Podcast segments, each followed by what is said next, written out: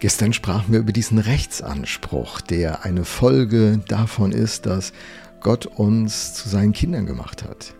Ich lese nochmal in Vers 12 die Passage. Freut euch und dankt ihm dem Vater, der euch das Recht gegeben hat, an, dem Erbe teilzuhaben, das er in seinem Licht für sein heiliges Volk bereithält. Mal so weit. Also juristische Sprache wird hier von Paulus an dieser Stelle verwendet. Und er spricht von diesem Rechtsanspruch. Gott hat uns das Recht gegeben, juristisch, unabhängig, ob es mir gerade total gut geht, ob ich das sehr stark fühle oder ob das alles ganz weit weg ist.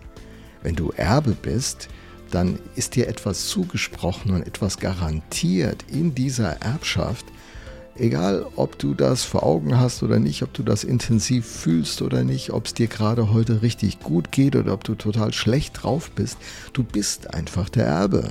Und wenn der Erblasser nun ähm, dich da eingesetzt hat, wird nach seinem Ableben wirst du in diese Erbensituation eintreten können. Auf einmal bist du eine reiche Frau, ein reicher Mann, du hast auf einmal ein Haus, hast nichts dafür getan, es ist dir von dem Erblasser übergeben. Und hier heißt es, dass der Vater für sein heiliges Volk, das ist die Familie Gottes, und das ist ja Gottes Idee, ein Volk sich zu reinigen, das eifrig sei zu guten Werken, heißt es im Titusbrief, glaube ich. Und äh, das ist so seine Idee für unser Leben. Er will uns zu einem Volk machen. Und für dieses Volk hat er ein Erbe vorbereitet. Das ist noch nicht da, es wird eben bereitgehalten, sagt der Text. Das heißt, es ist noch nicht verfügbar, aber die Perspektive besteht schon sehr konkret und real.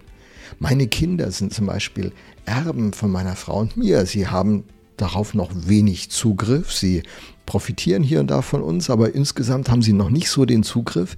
Aber wenn meine Frau und ich dann tatsächlich das Erbe weitergeben, man kann ja mit warmer Hand vererben oder eben nach seinem Ableben, dieses Erbe übertragen, dann bekommen sie es. Und so ist es hier. Das Erbe ist noch nicht da, noch nicht im vollen Umfang verfügbar. Wir haben Angeld auf dieses Erbe. Dieses Erbe ist in seinem Licht bereitgehalten und hinterlegt. Gott wohnt ja in einem unzugänglichen Licht, sagt uns das Neue Testament. Und wenn er nicht von sich aus sich offenbart, haben wir keinen Plan davon, dass es ihn gibt und wer er ist. Und in diesem unzugänglichen Licht, in seinem Licht, wir sollen ja Kinder des Lichts sein, er ist der Vater des Lichts, wir leben im Licht, das ist eine ganz starke Idee und ein Bild von der Realität Gottes und der Realität, in der Gott existiert.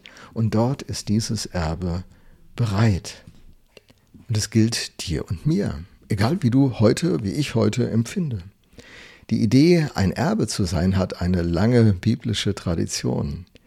Die Verheißung des Landes für das Volk Israel, das die, diese Weisung hat Gott dem Abraham in 1. Mose 15, Vers 7 gegeben, die schwingt hier mit. Wir stehen in dieser Erbenlinie. Wir sind Erben durch Jesus Christus, weil er uns zu einem Teil seiner Familie gemacht hat. Wir sind Teil seines Volkes geworden wir sind adoptiert, so könnte man diesen griechischen Begriff in der, aus dem Römerbrief übersetzen. Ähm, was in der englischen Bibel häufiger passiert, in der deutschen Sprache und Theologie, ist die Adoptionsidee nicht so stark verbreitet, obwohl sie vom griechischen Text sehr deutlich, deutlich rüberkommt. So sind wir also Kinder des Lichts, Erben. Und wie ist das passiert? Denn er hat uns aus der Gewalt der Finsternis befreit, Vers 13, und hat uns in das Reich versetzt, in dem sein geliebter Sohn regiert. Wir sind rausgerissen worden aus der Finsternis, was eine kalte Gewaltherrschaft war. Da sind wir rausgerissen worden und sind Bürger eines Reiches geworden, wo Liebe regiert. Gott ist Liebe, sagt der erste Johannesbrief wo Liebe regiert und wo der geliebte Sohn regiert, Jesus Christus. Und dieser Text schildert damit in diesem Bild Umkehr, Bekehrung und Taufe. So sind sich die Ausleger sehr einig. Das ist ein Tauftext. Und wenn du herausgerissen wurdest aus der Finsternis und in das äh, Reich versetzt wurdest, wo sein geliebter Sohn regiert, dann hast du das Alte hinter dir gelassen, du hast es begraben, das ist das Bild der Taufe und ein neues Leben hat begonnen. Und all das passiert durch Jesus Christus, steht in Vers 14. Durch ihn, Jesus Christus, sind wir erlöst. Keine Selbsterlösung, es muss von außen kommen, jemand muss uns da raushauen, wir sind hilflos, unsere Sünden nehmen uns gefangen, das passt wieder zu dieser Gewalt der Finsternis, in dieser Dunkelheit ist man Gefangener und Jesus kommt, um uns zu befreien, zu erlösen, loszumachen. Hier das Bild aus dem Sklavenmarkt, vom Sklavenmarkt, da wird jemand erlöst, freigekauft und das hat Jesus mit seinem Leben gemacht. Wir sind aus dem, der Finsternis ins Licht gekommen, aus der Gewalt der Dunkelheit in das Reich Gottes. Bekehrung und Wiedergeburt. Bist du in dieses Licht versetzt worden?